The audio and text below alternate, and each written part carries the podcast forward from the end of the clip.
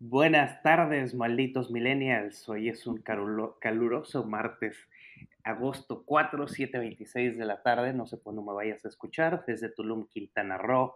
Ya los tenía un poco descuidados, pero el día de hoy tengo una invitada de súper lujo para no romper la racha. Hemos tenido grandes invitados por acá. Y hoy no es la excepción. Está conmigo una muy destacada consultora de imagen estratega política y estratega de comunicación. Ella tiene un poco más de 15 años de profesión, no solamente en México, sino también en países como España, Perú, Panamá y Colombia.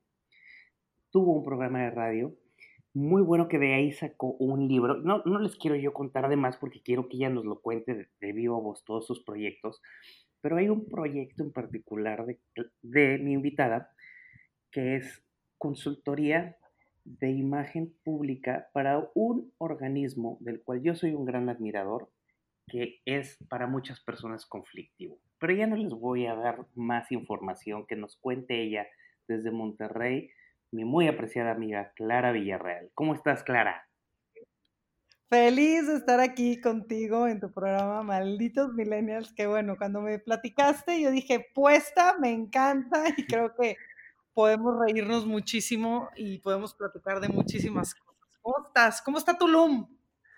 Tulum está caluroso, eh, como siempre en verano es caluroso, pero sabes que normalmente tenemos muchos mosquitos. Este año ha estado mucho más tranquilo. El turismo ya empieza a volver gradualmente, entonces pues la economía se empieza a despertar paso a pasito, no como quisiéramos y deseáramos, pero ahí va, ahí va, poco lo tienes que venir a visitar pronto, espero. Sí, yo también espero. Mira, ya con tal de salir de la casa y es visita a donde vayas. Me parece perfecto. Oye, Clara, cuéntame un poco, porque yo no soy fan, cuando yo tengo invitados acá en el podcast, nunca he sido fan de leer sus biografías, porque si para eso, pues mejor les doy el link yo a mis, a mis amigos de las redes sociales y que te lean. Entonces yo prefiero que tú nos cuentes quién es Clara Villarreal y qué, qué nos puedes platicar de ti, cómo estratega de comunicación y estratega de imagen pública? Uy, pues yo creo que hay muchas cosas que platicar, son muchos años ya de, estar haciendo eh, muchas campañas, eh, de ayudar a tantas instituciones. Honestamente me siento tan, tan contenta después de ver eh, pues, el resultado de lo que hemos estado haciendo. Pero pues tú dime, tú sabes de muy bien todo lo que he hecho, por dónde quisieras que empezáramos a platicar, porque creo que hay mucho que platicar, eh, pero pues sí, ya son muchas cosas, ¿no? Yo no sé ni por dónde empezar, ¿cómo ves? Mira, hay algo a mí que me llama mucho la atención. Eh, es, es, un mundo malamente eh, muy formado por hombres. La comunicación política en su gran mayoría está integrado por hombres pero las estrategas, eh, las estrategas suelen brillar no porque sean mujeres, sino porque lo hacen muy bien. Tú no eres la excepción. ¿Cómo fue que te llamó la atención o si las circunstancias te llevaron a esta profesión? O sea, ¿de dónde empezó la cosquillita de, esta labor que es, eh, aparte, no quiero decir matada, pero sí es muy sacrificada, es muy absorbente? ¿Y, y cómo fue que tú le entraste? Cuéntanos un poco de esto, por favor. Pues mira, yo la verdad es que empecé a estudiar como cualquier chava que sale de preparatoria. Eh, yo estudio diseño de modas, sabiendo desde que empecé a estudiar la carrera que yo no iba a ser diseñadora de modas. O sea, yo sabía que eso iba a ser una, una base a, a mi futuro. Yo no sabía cuál era, pero yo sabía, yo, hay algo que a mí me dicta muchísimo la vida, es que tú cuando no sabes qué hacer, no hagas nada. La vida solita te pone en algún lugar. Entonces, como, ya sabes, de esa edad en la que a mí me pasó, yo no sé si a ti te pasó, que en preparatoria, en verdad no había una carrera en específico que, que, se adaptara a mi personalidad, ¿sabes? Claro. Después, después de ya muchos años después de graduada, eh, de hecho, en mi, estando en mi programa de radio, yo tenía una sección donde invitaba a profesionistas, profesionales y de todo tipo, y yo te les preguntaba, a ver, ¿qué estudiaste y a qué te dedicas? Y estaba muy padre esa sección porque muchos estudiaban una cosa y otra y muchos estudiaban, lo, se dedicaban a lo que habían estudiado. Entonces, en esa edad en la que no tienes muy claro a lo que te quieres dedicar, Sí. yo sabía que estudiara lo que yo estudiara, la vida me tenía preparado mi camino como muy claro, como que eso yo siempre lo tuve muy, o sea, nunca batallé en ese sentido de mi vida. Yo siempre supe que hiciera lo que hiciera, la vida me iba a ir poniendo donde tenía que estar, ¿no? Entonces, bueno, pues la vida me llevó a estudiar diseño de modas y siempre supe que eh, esa iba a ser la base de muchas cosas que yo iba a hacer en un futuro. Dicho y hecho, eh, estudié diseño de modas, eh, también conocida como diseño de indumentaria, que es el nombre de la, de la carrera. Ok. Y eh, cuando me gradué, pues yo sabía que eso no era, o sea, vaya, no me veía como una diseñadora de pasarelas y ya sabes, ¿no? Pero no, no, no Claro. quise tampoco como, como frustrarme y una cosa me fue llevando a la otra. Estudié maquillaje, cosmetología, puse una estética, eh, o sea, sabes, una estética donde hacíamos cortes y, y honestamente yo eh, como que la vida, fíjate cómo son las cosas. Yo regresé de España y empecé a maquillar y fui con un fotógrafo y le dejé flyers de mis maquillajes y dije, bueno, pues si tú le tomas fotos a modelos, pues yo te puedo Claro. maquillar a modelos. Sí. Y de esa manera llegué con una agencia de, de una disquera, más bien, una, una disquera que aparte hacían campañas políticas.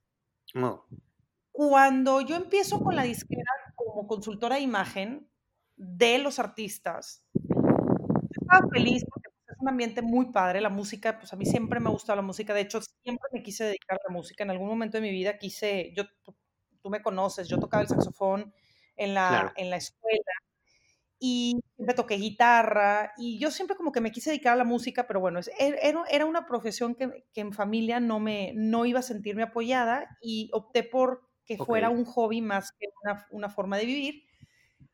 Y luego, eh, pues yo estaba muy contenta trabajando en esta disquera, pero luego vienen las campañas políticas y la disquera me muestra otra cara, otra faceta de lo que ellos hacían. Y me Ya. enamoré. Me Claro. enamoré de la política, me enamoré de, de- de toda la producción que hay en una campaña y lo que más me fascinó fue haber ganado con el primer candidato con el que trabajé me emocioné demasiado.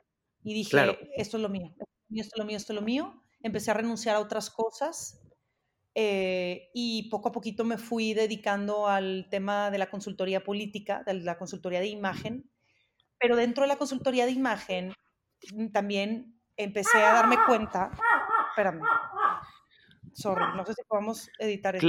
No, te voy a contar algo. Aquí en Tulum somos tan animalistas que todos mis invitados han tenido su pequeño colado y a mí me encanta porque no estamos en ni cabina de radio Ya, ni ya, ya estamos tropecé entonces en el edítamelo y en no sé qué. No, no, no, es que aquí lo que pasa es que es un ambiente muy relajado porque es una página memera y a mí si, si, si mis invitados eh, me ponen pose, pues ya me, se me, como que se me agüita el, el tema y para mí es más auténtico que te levantes y calles a, por cierto, Mira. esa personita que oyeron se llama Yago.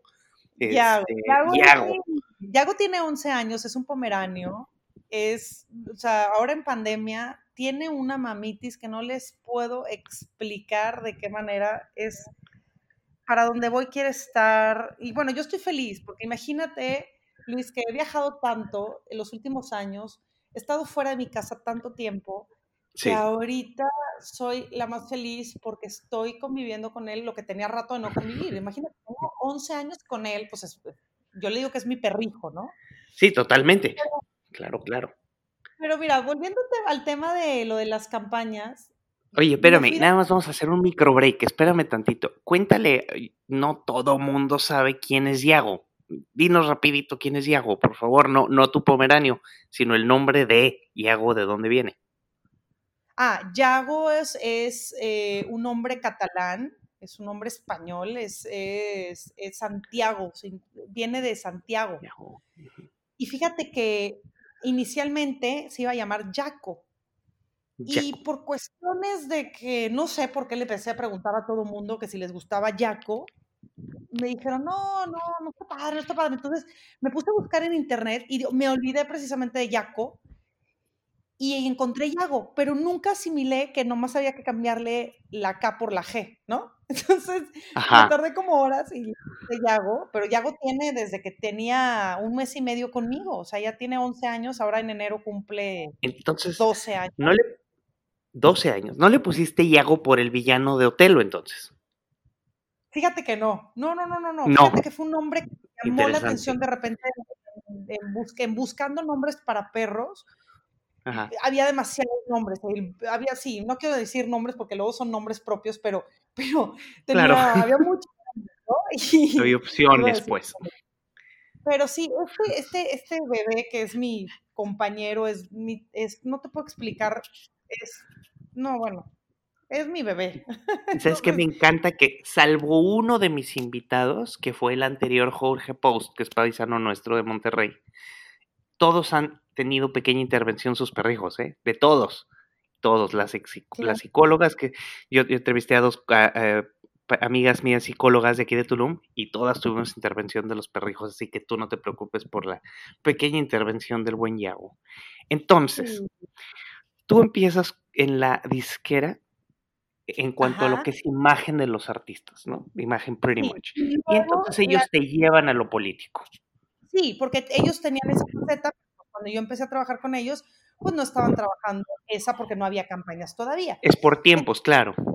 Sí, pues tú sabes cómo se maneja los ritmos de las campañas. Entonces, cuando empiezo yo con el tema de la política, empezamos a trabajar con un candidato, el candidato gana, que era Germán Martín, la presidencia del PAN a nivel nacional, ya. me emocioné, ¿sabes? Para mí fue muy emotivo, fue muy emocionante. Yo quería más, quería más campañas políticas.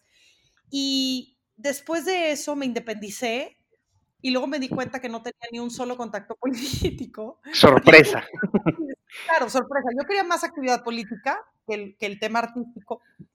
Pero, pues como no, porque pues también yo no entendía el ritmo de las campañas, pues me independicé y en la independizada, pues, pues bienvenida al mundo, mi reina, ¿sabes? O sea, me di cuenta que era por medio de contactos, había, había un calendario eh, para poderte vender o poder que te, sí, o sea, que, que te pidieran el servicio de la consultoría, pues claro. tenías que darte a conocer. Entonces yo me di cuenta de, de muchas cosas y fue como empezar de cero, pero empezar de cero mi propia carrera, ¿no?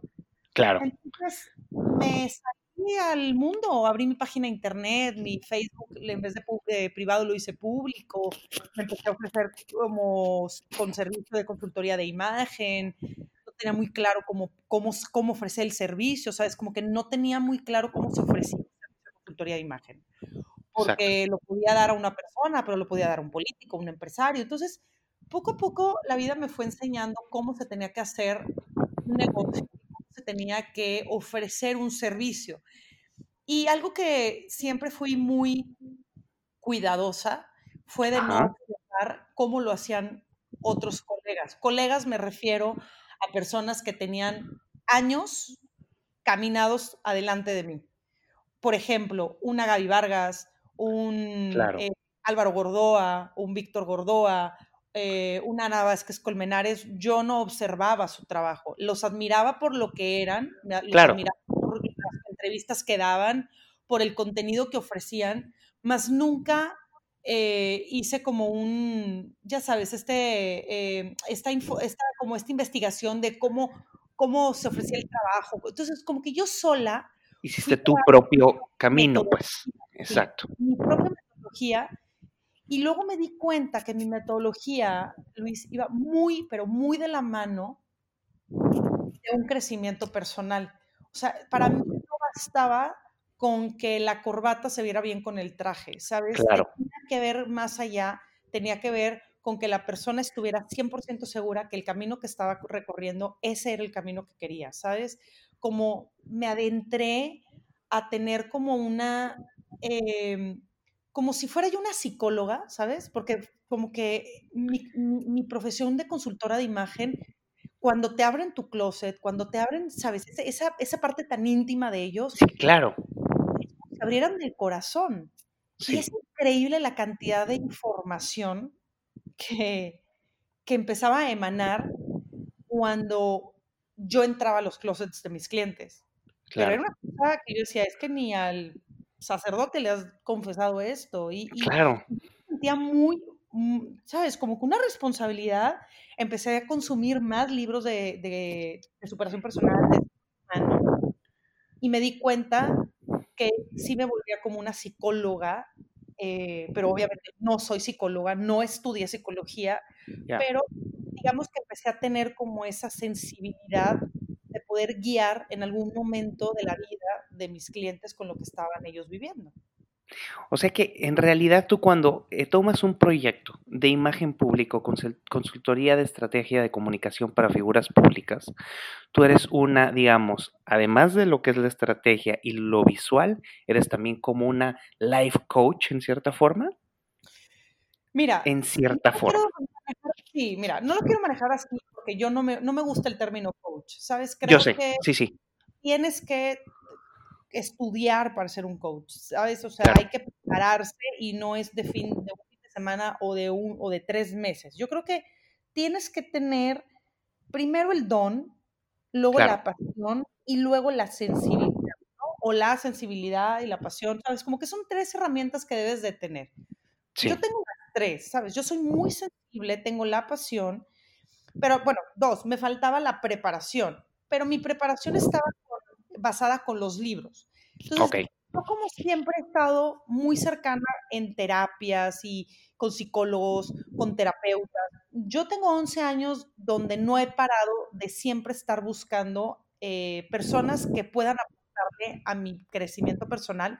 Claro. Entonces, cuando yo veía una situación en mi cliente, que hago es que le digo, te recomiendo que eh, tomes una sesión con fulano de tal o con fulano de tal, ¿sabes? O sea, tú los diriges con los especialistas de lo que les aqueja, por decirlo así. Claro, así como lo puedo mandar con el dentista, lo mando también con el psicólogo, con el terapeuta o con el que te hace una terapia de constelaciones familiares. O sea, ¿sabes? Sí, muy o sea, muchísimo según la situación que mi cliente eh, está viviendo.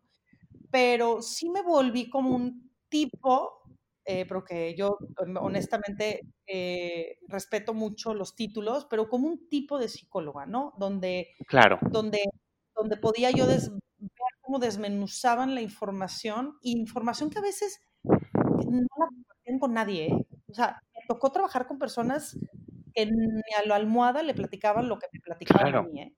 Y yo me sentía con responsabilidad de decirle, creo que esto que me estás platicando lo puedes todavía explorar en un nivel mucho, muy acomodado a tu vida, o sea, es como muy a gusto, y creo que puedes obtener información de ti que, no sabías que había dentro de ti. Y obviamente ya los ponía en comunicación con mis terapeutas o con psicólogos o con eh, con, sí, vaya, con los que, con los que son especialistas. El especialista, claro. Oye, Clara, tu, tu labor como estrategia, ahorita que ya nos, nos, cuentas un poco de qué va y hacia dónde viene, ¿cómo das el brinco? Porque digo, platícanos un poquito de toda tu, también tienes historia radiofónica que de alguna forma te aventó también a una vida editorial. Entonces, ¿cómo se dio eso? Cuéntame. Mira, yo en una época de mi vida donde busqué presentarme en algún programa de radio y no tuve, no tuve éxito. Así pasa.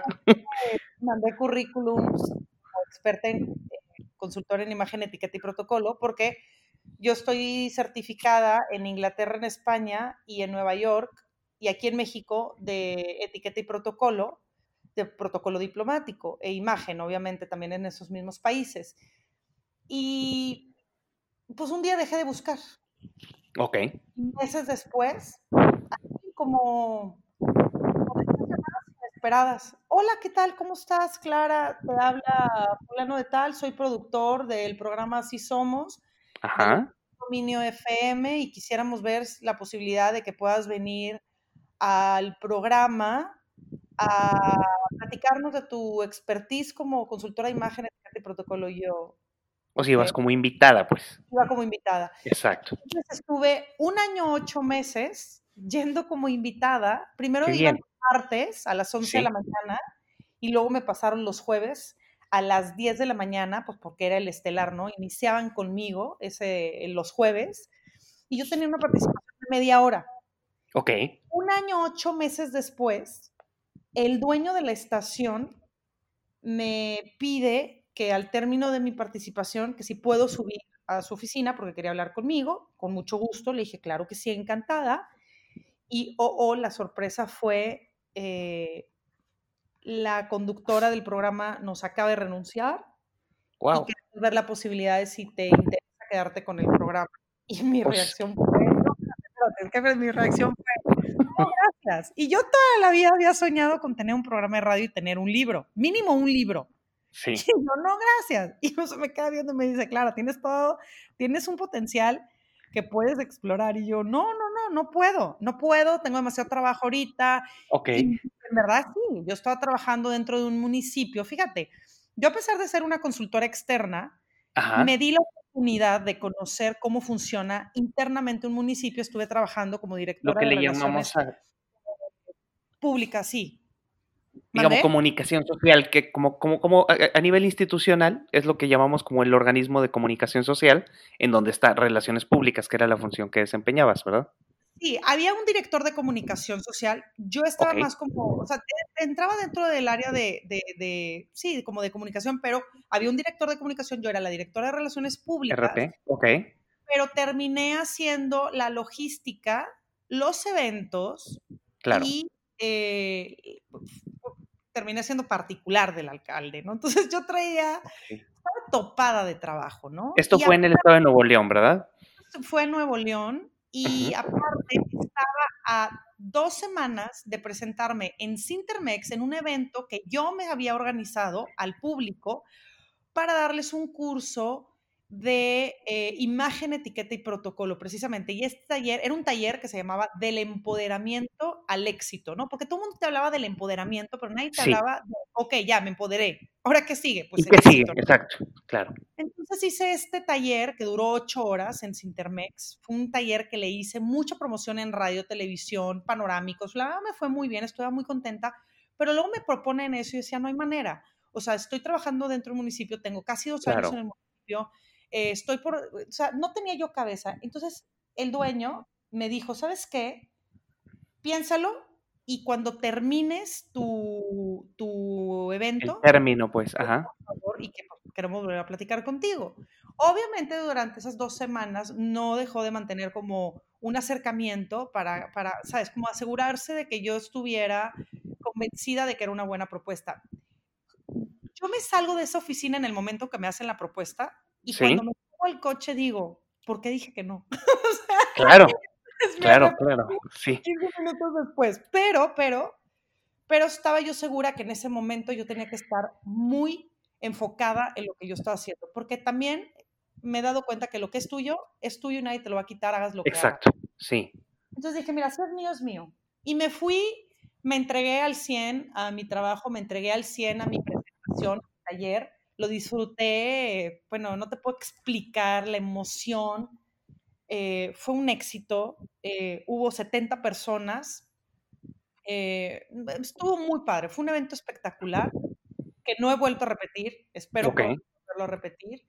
Y, y eso fue, si no, si mal no lo recuerdo, mi presentación fue en abril y el 6 de mayo, creo que fue a mediados de abril, ok. y el 6 de mayo, lunes 6 de mayo del 2016, yo estaba 16, sentada en la silla principal del programa de radio.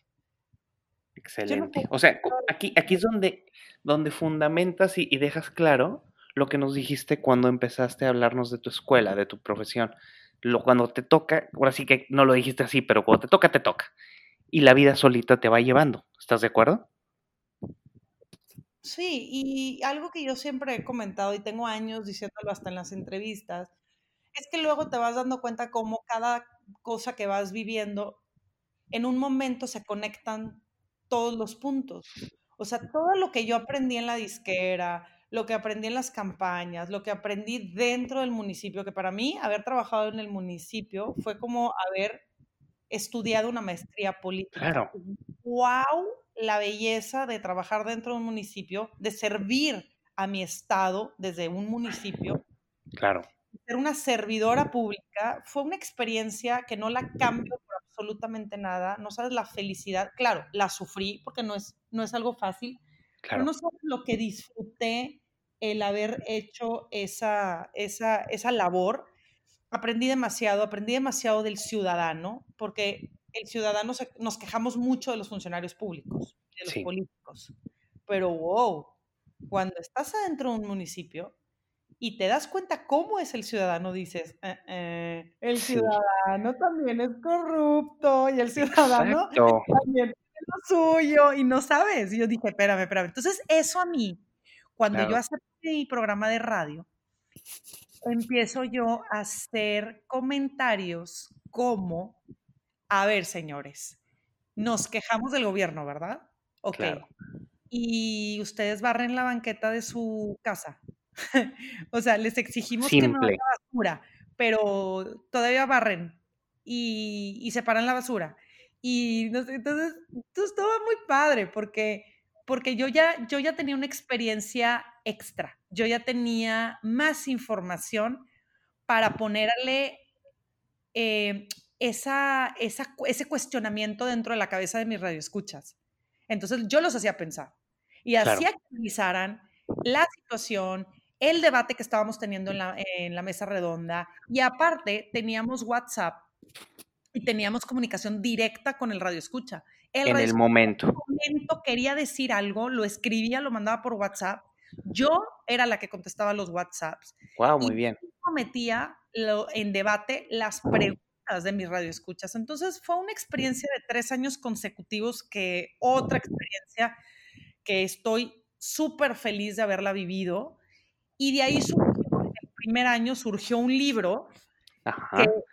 te voy a decir cómo surge este libro. Imagínate que nosotros, era un programa de dos horas diarias, cuatro entrevistados por día, media hora cada quien. Y los viernes teníamos mesas redondas, mesas de debate. Entonces a veces tenía yo, la última media hora tenía, no sé, cinco, seis personas en un mismo debate, ¿no? Entonces, a veces debatíamos cosas y de repente había información que yo decía, se iba el invitado y decía, esa información le tiene que llegar a alguien. Eso que acaba de decir le tiene que llegar a alguien. O sea, pero ¿cómo? ¿Cómo le hago para que este programa no trascienda y trascienda? exacto. Dándole vueltas y vueltas y vueltas, dije, ¿sabes qué? Voy a hacer un libro con las 30 entrevistas más significativas y no fue nada fácil porque en un año estábamos haciendo casi mil entrevistas. Solamente escoger 30 entrevistas era... Muy complicado. Era muy complicado, ¿sabes? Pero creo que hicimos una muy buena selección. Y en este libro, que se llama Lo mejor de Clara Villarreal, Siete Caminos para la Superación Personal, ¿por qué siete caminos? Porque hay muchos caminos para superarte la vida. O sea, está el camino de las finanzas, está el camino de, de, la, de la relación de familia, está el camino de, de la meditación, eh, de, la, de la medicina. Y de la medicina hablo no de, no de medicina en sí, sino de la salud, pues. sí, wellness, por decirlo. Ajá, entonces yo te hablaba en, en eso, o, más bien este, esta recolección de entrevistas que la hice con el libro, lo hice con la intención de poderte dar información para que una, mínimo una de 30 entrevistas, sea la que te abra el camino de empezar a explorar algo nuevo en tu vida, ¿no? Oye, Clara, es lo mejor de Clara Villarreal, Siete Caminos para la Superación Personal. Ese es el nombre del título, ¿correcto? Ah, es el nombre del libro. Ese, si alguien lo quiere encontrar, está en Amazon, lo tienes en tu sitio, ¿cómo lo, cómo lo encontramos? Mira, si lo quieren en físico, me pueden escribir directamente en cualquiera de mis redes sociales. Eh, eh, contestamos el mismo día. nada más vemos hacia dónde se tiene que mandar y se manda el libro. Y también es muy sencillo, lo pueden encontrar por Kindle. ah, eh, perfecto, el ebook. Que es el ebook. Ok. Y también dentro de la cumbre online, que es la plataforma de la Cumbre Mundial de Comunicación Política. En la cumbre online tú puedes entrar, accesar a la cumbre, hay muchísimo material dentro, desde biblioteca con libros gratuitos, obviamente entras con una suscripción y también puedes obtener las conferencias y un sinfín y un millón de información que hay dentro de la cumbre online. Entonces, el libro está por muchas partes, tanto de forma digital como por medio mío eh, de forma física. Oye, Clara, sé que es muy difícil decir los favoritos, pero dinos uno que recuerdes especialmente de tus 30 entrevistas en este libro. ¿Y por qué? ¿Con quién y por qué? Híjole, es muy difícil. Es difícil, yo lo sé. Las cuatro últimas entrevistas son, de hecho, son cuatro entrevistas especiales. Mira, no puedo hablar, hablar de dos. Al final del libro hay cuatro entrevistas especiales, de las cuales esas cuatro, dos marcaron completamente eh, mi programa, mi rumbo y, y, me confirmaron que iba por el camino correcto. Ok. Te platico la historia cuando yo tenía un mes apenas en el programa, un mes, o sea, yo era una pollita en el programa de radio. Pero fíjate cómo la vida me cimbró y me, me, me, plantó muy bien los pies en la tierra cuando teníamos como invitada ese día a Maritei Chávez, una tanatóloga. Ok. Ella está con nosotros en el programa, el programa dura media hora y está dividido por dos segmentos. Estamos en el primer segmento, nos vamos a corte comercial. En el corte comercial me, habla el productor por medio del chícharo, o sea, los audífonos que traigo puestos, y me dice que habló una persona para decir que su papá está en cama, que está en ella en un estado terminal, pero que ella está muy enojada con él tan enojada que ni siquiera habla con él, ni se acerca, ni lo toca, porque está muy enojada, está enojada de verlo así. ¿Qué le pueden recomendar? Entonces, lo comentamos con Maritei y al regreso del programa, después de, los, del corte comercial, regresamos y yo hago alusión de la llamada que recibimos en el corte comercial y Maritei le dice a, a la persona, le dice, lo que está pasando, era ella, era una, era una, una chica, ¿no? Era una mujer, y le dice, mira, lo que está pasando es que tú no quieres aceptar que tu papá ya cumplió su misión aquí en la Tierra. Sí. Yo te recomiendo por ti, ni siquiera lo hagas por tu papá, hazlo por ti, porque la que se va a quedar aquí eres tú y la que va a cargar con esto eres tú. Yo te recomiendo que acércate con tu papá, tócalo, dale un beso, y dile que vas a estar bien, ¿sabes? Que él ya cumplió su misión aquí en la tierra y que, y que tú, eh, tú vas a estar bien, o sea, que, que, se vaya en paz, ¿no? O sea, como, como permítete y permítele que descanse, ¿no? Claro. el programa siguió, continuó otro invitado, otro invitado, yo me fui del programa, ¿no? Ya se acabó, me fui de la estación y al día siguiente, viernes, empiezo mi programa a las 10 de la mañana, 10 y media, 11, 12, del, 12 del mediodía. Termina el programa y me dice el productor, Clara, necesito hablar contigo. Y yo, sí, ¿qué pasó? Me dice, ¿te acuerdas de la chica que habló ayer? Sí, claro, la del papá. Me dice, bueno, terminó el programa con Maritei, ella se fue con su papá, le fue a decir, nos habló para decirnos que, que, que fue con su papá, que le dijo, papi, te quiero mucho, eh, entiendo que tú ya cumpliste tu misión aquí en la tierra, no te preocupes por mí, vas a ver que yo voy a estar bien, lo acarició, le tomó la mano, le dio un beso y se fue a su recámara a llorar, ¿sabes? A, sacar ese dolor y cayó en, un, en un sueño profundo ella. Dos horas después vienen a despertarla para decirle, mira, te platico y se me vuelve a poner Sí, me imagino. Cierra la garganta, pero. Sí, sí, claro. Se acercan a decirle que su papá había, fallecido. Ok. Em, fuerte. Claro, a mí me está contando esto el productor y yo soy.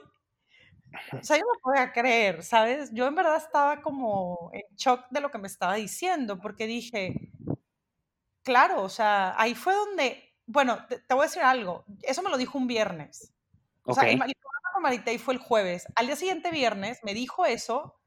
Yo el lunes llegué con la, con la garganta cerrada y toda esa semana siguiente tuve una tos de perro, literal, como le decimos eh, coloquialmente, una tos seca que no podía ni hablar. Claro, ¿por qué? Porque me cayó el 20, como decimos, o, me, o caí en cuenta Ajá, que todo lo que yo estoy diciendo alguien lo está escuchando, ¿no? exacto. Entonces, para mí esa, esa entrevista fue, o ese momento fue, y obviamente eso lo pusimos en el, en el libro, pero el libro está con la continuación de lo que pasó al día siguiente.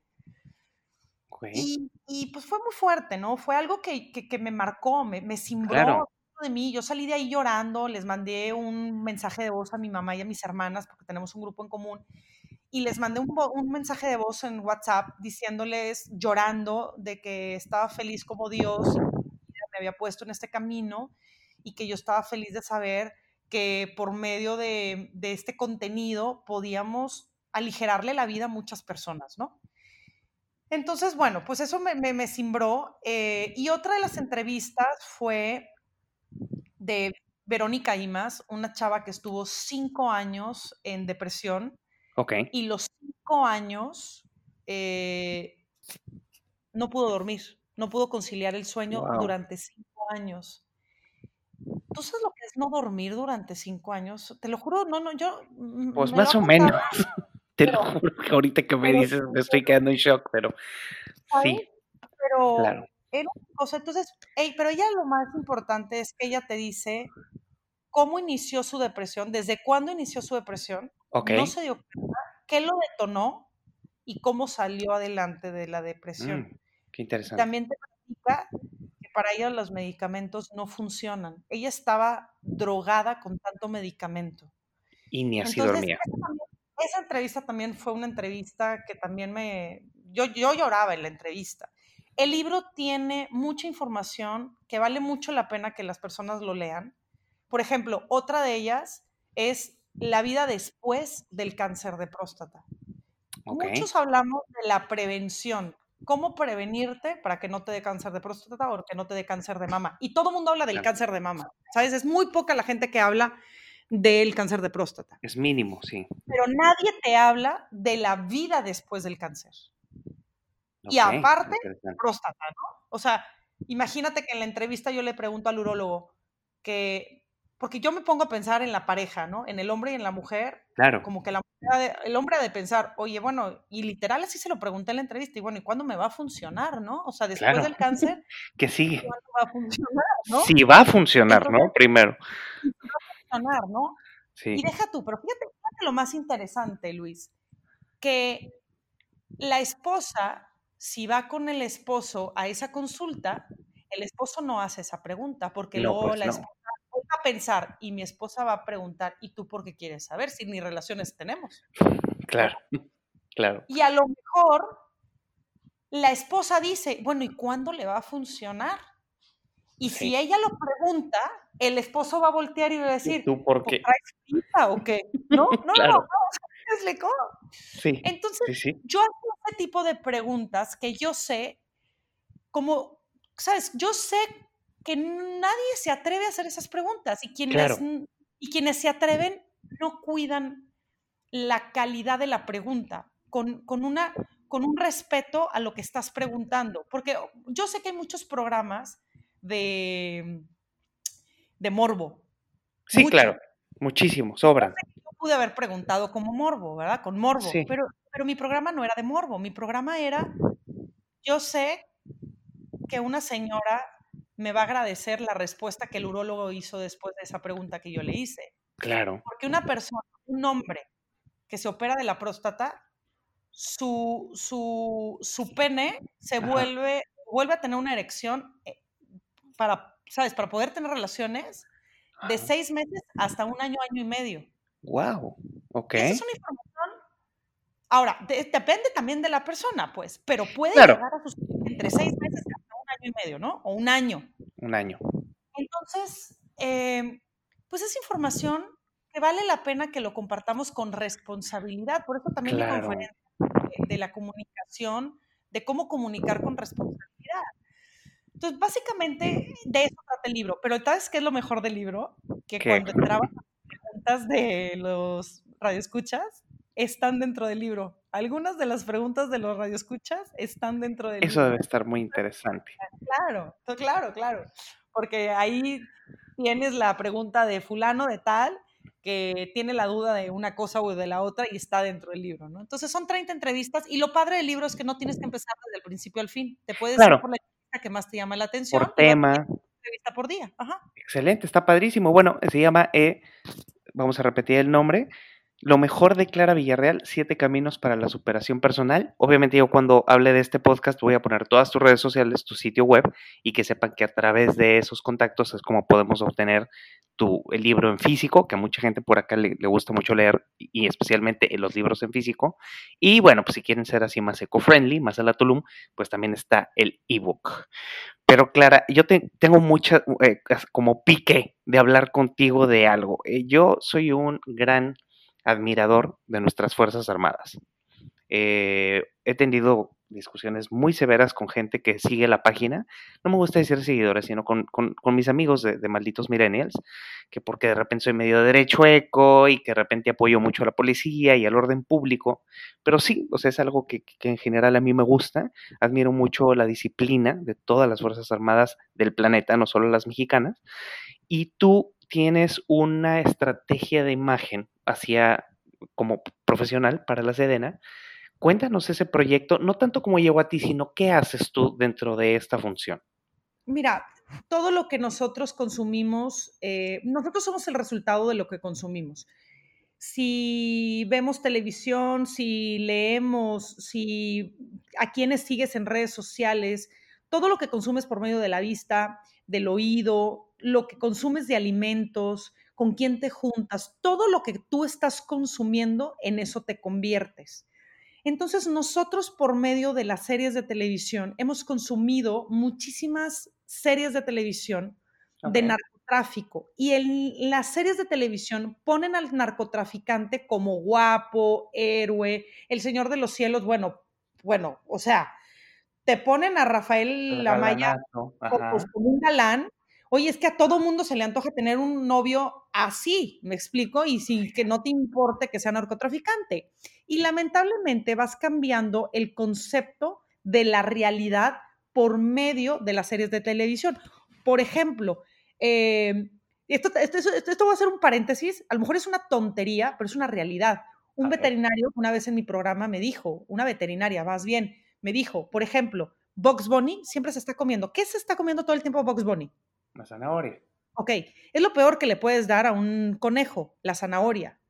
O sea, los conejos no comen zanahorias. Los reales, los, los eh, que están vivos. O sea, solo Box Bunny come zanahoria. Sí, solamente Box Bunny. Pero cuando tú le compras a tu hijo un, un conejo, le das zanahorias. ¿Por qué? Porque lo viste toda tu vida desde las caricaturas. Toda la vida, claro. Entonces, cuando tú todo el tiempo estás consumiendo un producto de eh, por ejemplo, las bandas o toda esta música que, son narcocorridos y que, y que eh, todo el tiempo estamos consumiendo información de el narcotraficante es el héroe y se casa con la guapa y tiene carros de lujo. Lana, claro.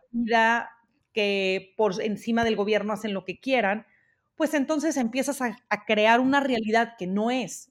No digo que no exista, pero creo que está eh, a lo mejor sacada de la realidad, ¿no? O sea, la verdad está en un contexto que no es, o sea, no es como lo pintan, sí y no, ¿ok? Ahora, yo entiendo que a donde vayas siempre hay prietitos en el arroz. Claro. ¿Qué quiero decir con esto?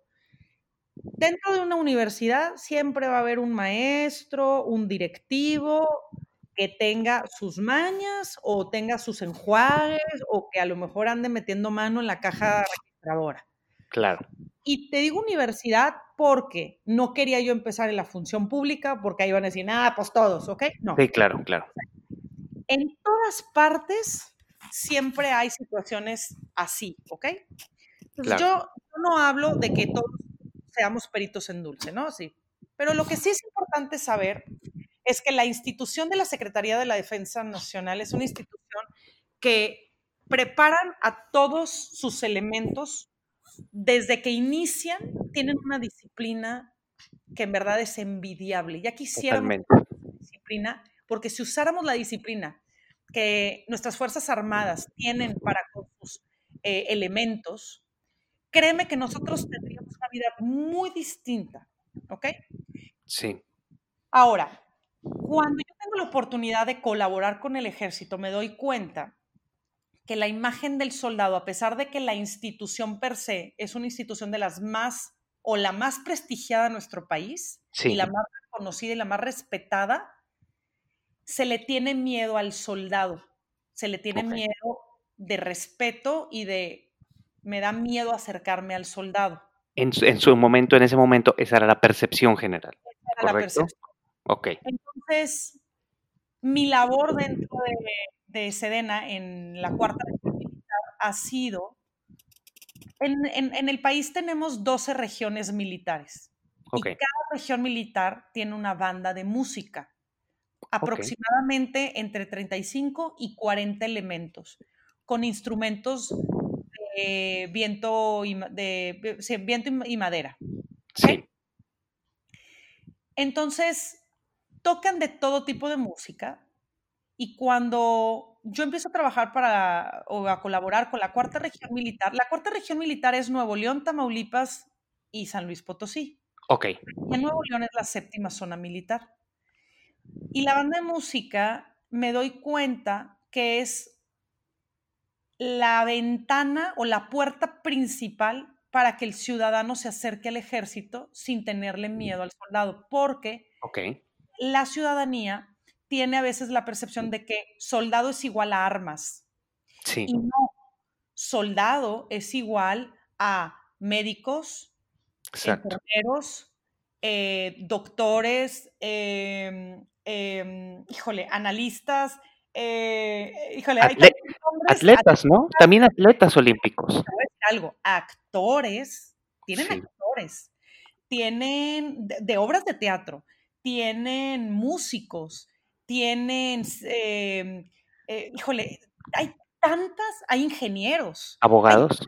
Hay, sí, hay tan, tanto que conocer de nuestras Fuerzas Armadas que cuando me doy cuenta que la banda de música es el área noble, y noble en el sentido de, es, es, el área que puedo, que podemos sacar al exterior, para que las personas no tengan miedo de acercarse al ejército. Entonces, ¿qué, hicimos? Hicimos una campaña donde la banda de música siempre era invitada a los eventos, no sé, al que tú quieras. Entonces, la banda de música no era la protagonista del evento.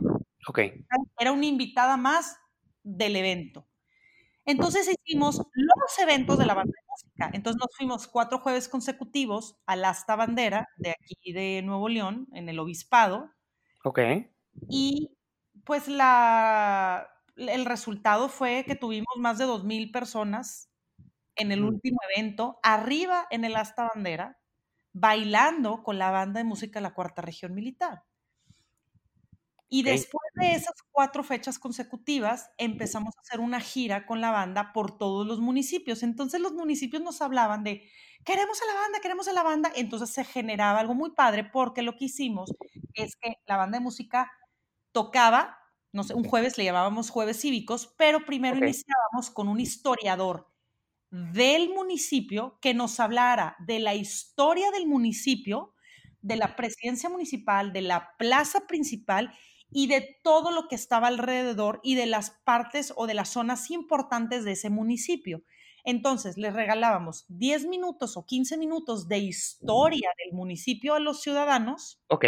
Y luego la banda de música tocaba y luego en, a, mitad del concierto entraba un, eh, eh, un ballet folclórico del municipio bailando música tradicional, regional eh, mexicana. Entonces, era, darle, em, ¿sabes?, esa importancia a nuestra cultura, pero también que las... Ah, y obviamente en estos, en estos eventos cívicos, Luis, nos llevábamos tanques de guerra, binomios canófilos, elementos de, ejército, para que los niños se tomaran fotografías con ellos y nos llevábamos a, a las botargas. Tenemos la Sedena, por cada región militar, por cada zona militar, tiene tres botargas. El sargento Bravo, la sargento Victoria y la piloto celeste. Y los niños se acercan a las botargas para tomarse fotografías y tener conocimiento de, de, estos personajes con los que eh, la Sedena busca tener ese acercamiento ciudadano. Fíjate que esas, hace poco no vino a Tulum, pero hace no mucho, estoy hablando de a lo mejor un lapso de unos dos o tres años, yo tuve la oportunidad de ir con mis hijos a la de Playa del Carmen, eh, estas ferias, digamos, una expo militar, por decirlo de algún modo, en donde uno va y conoce un poco más de la vida de ellos porque te enseñan los camiones con las cocinas con que llevan a rescate, con los, obviamente los tanques, los armamentos, pero sí siento que últimamente, y sé que eres parte vital de esto y te felicito, sí hemos perdido el miedo, ya los niños se acercan más, por ejemplo, mis hijos, cuando pasa un camión de militares al lado, lo saludan. Y no nada más son mis hijos, yo ya lo veo, o sea, sí creo que están rompiendo ahí ese, ese, ese hielo que existía, porque antes era de miedo. O sea, estamos hablando en los 70, gente como de la edad de nuestros papás, eh, si era de que a los milis les tienes miedo, ¿no? Y, y, qué bueno que, has hecho esto, te felicito mucho. Este, y, y pues no sé si va a seguir o, o qué, qué, visión continúa con este tema. Mira, obviamente ahora con lo de la pandemia, eh, claro. las cosas ya no pueden ser como las estábamos haciendo, pero traemos algo que se nos está ocurriendo, pero pues todavía no puedo decir. No, está bien, está bien. Mientras vaya a haber continuidad, creo que fíjate, y de hecho te comparto algo interesante. Aquí en Tulum no hay hospitales públicos.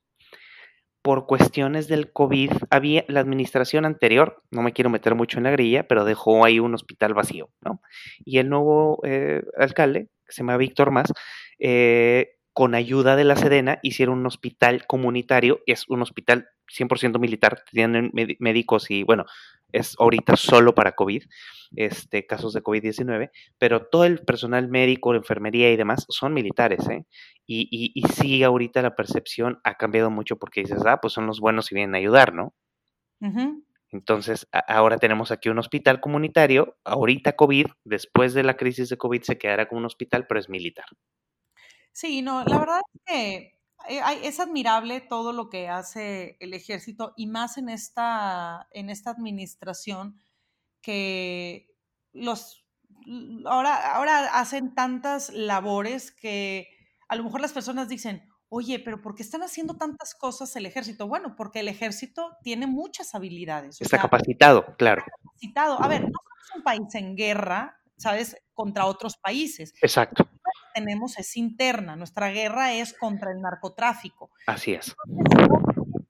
Eh, digámoslo de esta manera, pues obviamente tienen muchas posibilidades de eh, mantener esta seguridad y también darnos este soporte, eh, pues con lo que hacen actualmente, ¿no? De, apoyarnos en, la cuestión de, seguridad en, en, las calles, ¿no? Entonces, es muy admirable y yo, yo, yo siempre busco por medio de, de, mi trabajo y de las labores y las campañas que yo hago, siempre es de concientizar antes de juzgar, ¿no? Yo sé que, que a lo mejor eh, un, un, acto puede llegar a cambiarte la percepción, pero debemos de contemplar que dentro del ejército son 250 mil personas. 250 mil, Luis. Y todos, absolutamente todos de forma voluntaria. Así es. está para aplaudirles, no está para juzgarlos. Está para decir gracias por dedicar tu vida y gracias por, por exponer tu vida. Porque sabemos que los salarios no son los mejores. No. Y debemos de, debemos de, lo mínimo que como ciudadanos debemos de tener hacia ellos es respeto, admiración. Respeto. Y cada vez que los veamos, algo que yo siempre en todas las entrevistas que me preguntan, siempre digo es, cuando los veas eh, por las calles, prende la luz de la cabina de tu coche y claro. ¿no? Sí. O sea, que vean que los, porque también es parte de, primero, la mejor seguridad que puedes tener es prender la luz de la cabina de tu coche. Para que vean quién eres, claro. Sí, sí, para, para, para que te identifiquen. Y la segunda pues para que vean el saludo, ¿sabes? Que vean que los estás saludando y que les digas gracias y te pongas la mano en el corazón y les digas gracias, ¿no? Y los saludes. Claro. Y si es de noche o de día, o sea, salúdalos, salúdalos. Eh, cuando estás en el semáforo, cuando pasan, cuando los vas a rebasar, que, tus hijos te vean saludarlos, porque cuando tú saludas, tus hijos mañana los van a saludar. Así es. y vamos cambiando esta percepción y, y este, este, este concepto en lo que los tenemos. Yo sé que ahí está, hay algunos estados en donde no tienen la misma percepción que tenemos nosotros, por ejemplo, en el ejército, pero es un tema de cambiar la percepción, poco a poquito, es. es. un trabajo de un día para otro, pero... Sí, definitivamente no. Una gran labor. Oye, Clara, no me lo vas a creer, pero se nos voló, el, se nos voló la hora, se nos fue volando. ¿Te diste sí, cuenta? Mm. Yo creo que nos vamos a tener que despedir sin despedirnos, porque yo sí quiero que sigamos, nos quedamos como a la mitad de todo lo que teníamos que platicar. Eh, yo sí quiero que, que vuelvas, este, no en, en, un futuro muy cercano, porque todavía tengo, quiero seguir exprimiendo tu conocimiento y que la gente te escuche. Pero, eh, por favor, mira, nos quedan menos de cinco minutitos, quiero que te despidas. Eh, en primera, tienes que prometernos dos cosas a los malditos millennials. Son dos cosas nada más. Okay. No te pongas nerviosa, no, no, no, no es, no es nada de riesgo. Bueno, tres cosas, ahora ya me diste una mala idea. Con esa risa ya nada más me, me, me sacaste del demonio. La primera es, ¿tienes, continúas tocando el saxofón o ya no? Ya no, porque lo regalé. Regalé Ok. mi entonces ya no. O al menos una guitarra, la próxima que hablemos, nos tienes que decir que al menos estás haciendo el esfuerzo de desoxidarte del lado musical, porque la música sana, acá en el sur nos encanta la música y nos tienes guitarra que prometer. La guitarra sí la sigo tocando, ¿eh? La guitarra sí Ah, sigo tocando. Es así, para que veas. Excelente. Bueno, entonces ya te salvaste de una. La segunda es, vas a venir pronto un día a visitar nuestras playas de acá de Tulum, Quintana Roo, ¿no? Ese es otro compromiso. Claro que sí, pronto. Espero que pronto, en cuanto baje un poquito el tema de la pandemia, yo voy a ir a visitar todo México. Ya la verdad es que lo que quiero es salirme y creo que Tulum va a ser uno de los primeros lugares a los que voy a ir. Me parece muy bien. Ahora la tercera, Clara. Este, no te presenté y no saben mis escuchas hasta ahorita que tú y yo nos conocemos desde mucho tiempo. En la siguiente emisión vamos a presumir un poquito de tu pasado rompecorazones. No. Este, tantito nada más. Nos vas a contar nada más tantito de ese perfil tuyo. Nos vamos a ir rapidito, no crees que le vamos a dar mucho, pero ese es algo que queremos platicar para la próxima. ¿Cómo ves? Me parece más que perfecto. Y es más, yo estoy puesta con, con- con los retos que me pusiste, pero fíjate que te voy a sorprender todavía más con un reto. O sea, Ah, con- ahora me toca a mí. No, fíjate que no Ah. tanto como el reto, sino te voy a, sorprender. Y para tus malditos millennials, eh, eh, creo que les va a encantar. A ver. Entra a la plataforma o a la página de soundcloud.com, lo ubicas. Ok, ¿verdad? Claro. Sí, Bueno. aquí hay, es tierra de DJs y ahí en SoundCloud ellos suben sus sets, entonces estamos muy conocidos de ese tema. Pues, ¿qué crees? En soundcloud.com pon Clara Villarreal y vas a encontrar 13 canciones cantadas por mí. Hice un disco. Ah, mira, nada más. Eres, no, no paras de sorprendernos, Clara. Entonces, si quieren escuchar, eh, ello- es más, la- ahora tienes que hacer tu playlist en tu Spotify también. Yo creo que sería lo justo. bueno para eso, para ver si me ayudas a hacerlo. Claro que sí, nos, nos coordinamos para armarlo. Clara, porfa, eh, recuérdanos antes de, tu, de despedirte, dinos todos tus sitios web, si gustas un correo electrónico y todos tus perfiles de redes sociales. En Yo los voy a, a poner a la hora de, de platicar de este podcast, pero recuérdanoslos antes de despedirte, porfa. Claro que sí, en todas mis redes sociales me encuentran como Clara Villarreal, Villarreal con doble R, en Twitter, Instagram, Facebook, LinkedIn, eh, YouTube, TikTok. Bueno, TikTok es para que se rían de mí, la verdad. Ok. Gusta TikTok, pero bueno, ya me subí al tren y entonces lo estoy haciendo también. Pero en todas, todas, absolutamente todas mis redes sociales me encuentran como Clara Villarreal, vuelvo a repetir Villarreal con doble R, y en- también en SoundCloud pueden encontrar mi disco de 13, ca- 13 canciones, de las cuales, Luis, 10 son covers y 3 son mías, Originales, wow. son mías, dos en coautoría con Ok. dos eh, eh, autores muy buenos, y una es 100% mía, que es el nombre del disco, el disco se llama Mi huella en ti. Así que, pues, Muy bien, mucha tarea mucha. y pues, encantada, yo feliz, gracias por este espacio y, y, bueno, final- finalmente, pues la intención siempre es inspirar a que podemos obtener el mundo que siempre hemos soñado con el simple hecho de hacer lo que nunca te has permitido hacer, de romper creencias y de simplemente aventarte y saber que el no ya lo tienes y el sí es el por el, por el que vas a ir.